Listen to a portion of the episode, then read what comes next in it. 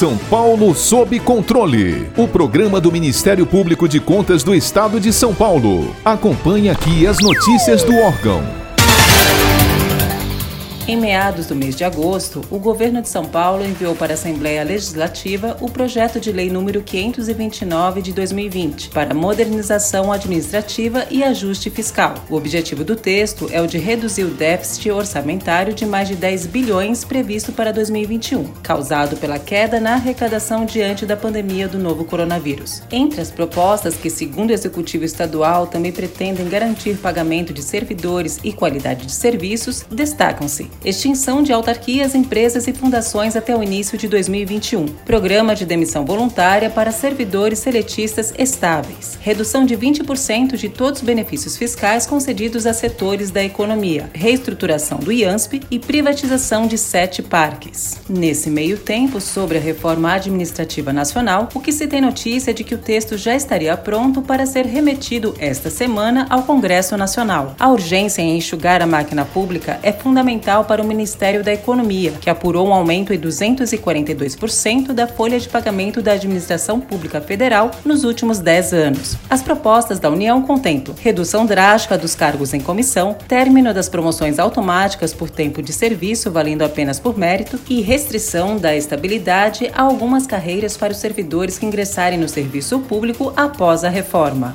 Para falarmos um pouco mais sobre esse tema, traçando um paralelo com a pretendida eficiência na administração pública, convidamos o professor titular de Direito Administrativo e diretor da Faculdade de Direito da USP, Dr. Floriano de Azevedo Marques Neto.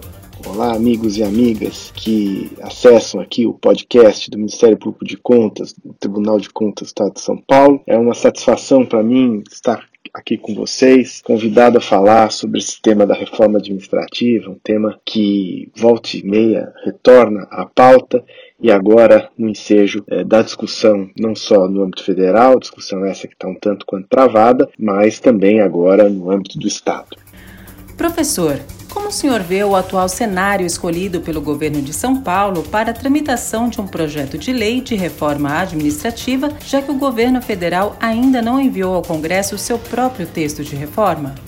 É, eu vejo um momento como um momento infeliz e a proposta do projeto padecendo de dois grandes problemas. Primeiro problema, reforma administrativa é um assunto muito sério para a gente tratar dele num contexto de crise fiscal, num contexto de um déficit episódico ditado pela pandemia. Isso contamina bastante a discussão de reforma administrativa. Reforma administrativa é algo sério, algo estrutural, algo que precisa ser feito dentro de um parâmetro de racionalidade e de busca da eficiência administrativa. Reforma administrativa não é bom remédio para resolver déficits fiscais ou situações situações episódicas de fragilidade nas contas públicas. Adotada como uma solução para episódios de déficit fiscal, a reforma administrativa não passa de uma cloroquina jurídica. Segunda questão que me parece complicada é fazer isso desconectado de uma discussão de reforma administrativa mais ampla. Claro que o Estado de São Paulo, como qualquer Estado da Federação, pode adotar providências para redesenhar e tornar o Estado mais eficiente. Mas isso precisa ser feito dentro de um parâmetro mais amplo de reflexão. O que me parece aqui, no projeto que é encaminhado pelo Poder Executivo paulista, é que nós estamos combinando, de um lado, aumento de impostos, de outro lado, ajustes que são quase pedaladas fiscais, de resgatar supostos excedentes na administração indireta para fechar as contas públicas. E, em terceiro lugar,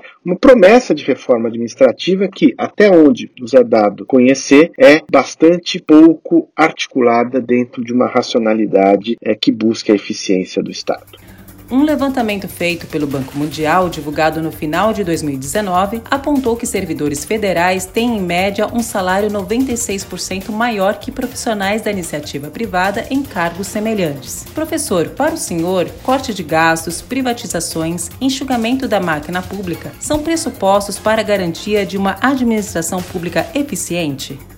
Olhar o Estado é, na verdade, antes de mais nada, desempacotar situações muito discrepantes, situações muito desfuncionais. Primeiro, não é toda a empresa estatal que é, por si, ineficiente. Não é todo o órgão do Estado que é ineficiente por ser estatal. O Estado, eu costumo dizer, ele é uh, um elemento fundamental até para o próprio funcionamento do mercado. O que é importante entendermos é que o Estado não é a melhor instância para executar tudo. E isso é um desvio que nós nos acostumamos a adotar, imaginando que algo feito pelo ente público é melhor ou mais voltado ao bem comum do que se feito pelo mundo privado. Há atividades que são necessariamente atribuídas ao Estado. Por exemplo, monopólio da violência. A polícia tem que ser estatal, senão nós vamos cair no mundo das milícias. Outras atividades não devem ou não precisam ser feitas pelo Estado. Muito bem, isso envolve tanto separar áreas que o Estado não é eficiente ou que a função do Estado é incompatível com uma eficiência possível do mercado ou do setor privado, de outras áreas em que o Estado é essencial. Da mesma forma, olhar para a remuneração do servidor público. Se nós olharmos na média, realmente as carreiras públicas pagam mais do que o mercado. Em algumas poucas carreiras, o Estado paga menos. Vou dar um exemplo. Os professores da rede privada ganham mais do que os professores da rede pública. Não obstante, um servidor público da área jurídica, no Estado, no início da carreira, ganha mais do que os seus congêneres no mercado. No final da carreira, isso se inverte. Um advogado público com 30 anos de carreira ganha, em média, menos do que um advogado privado com 30 anos de carreira. Por uma disfunção da carreira pública. Ela tem um salário de entrada muito elevado, e com isso atrai bons quadros, depois a carreira é achatada. O que, que eu estou uh, querendo dizer? O enxugamento em si não é antídoto ou remédio para se conseguir atingir a eficiência automaticamente. O que é antídoto para a eficiência é a possibilidade de se ter racionalidade na gestão pública, seja em termos de órgãos, seja em termos de estrutura de remuneração.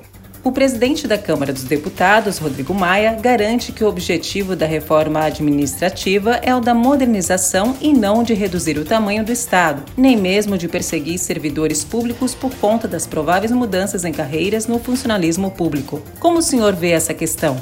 Parece acertada a fala, a intervenção do presidente da Câmara. Primeiro, porque uma reforma administrativa voltada a perseguir servidor ou simplesmente fazer um enxugamento, uma busca é, desabrida de um chamado Estado mínimo, ela é fadada a dar errado, ainda que seja aprovada. Como eu disse no começo, é importante que uma reforma administrativa seja pautada por uma racionalidade. O que, que isso significa? Primeiro, olhar aonde realmente o Estado tem que ser reforçado e aonde não faz muito sentido você ter uma estrutura, não digo só de intervenção estatal. áreas que realmente o Estado não tem sentido adentrar. Mas áreas em que a ação do Estado não precisa ser necessariamente dentro de uma estrutura pesada de regime público. Por exemplo, a saúde pública, segurada na Constituição, obriga um serviço universal e gratuito que atenda a toda a população com padrões de qualidade crescente. A Constituição não diz que ela tem que ser toda ela gerida é, dentro de um regime público, que as compras de insumos têm que ser por licitação,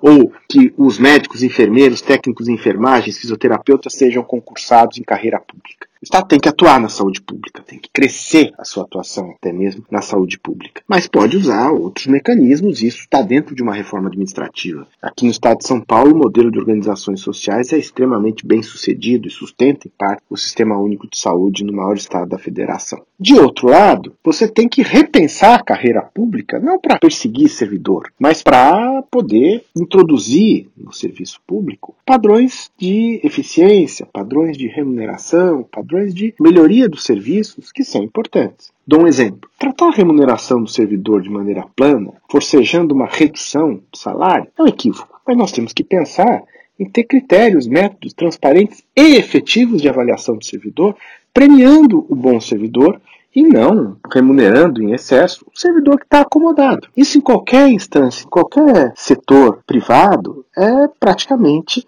a regra. Você não pode ter uma tratativa de servidor que privilegie o servidor ir se acomodando ao longo da carreira em detrimento do servidor que busca se aperfeiçoar, que busca melhorar, que busca servir ao público como adequado a um servidor. Portanto, se nós pensarmos na lógica de uma reforma administrativa como eh, deve ser feita, ela não deve buscar objetivos meramente retóricos, reduzir o tamanho do Estado, fazer o servidor trabalhar. Isso tudo é pantomima, é retórica vazia. Mas, de novo, é preciso repensar a estrutura do Estado à luz das demandas do século XXI, à luz da tecnologia que hoje é disponível, à luz de uma perspectiva de avaliação permanente dos servidores, à luz de uma possibilidade de remuneração por desempenho, repensando o Estado de uma forma mais contemporânea e atual. E para isso é importante ter racionalidade e despreendimento dos velhos paradigmas.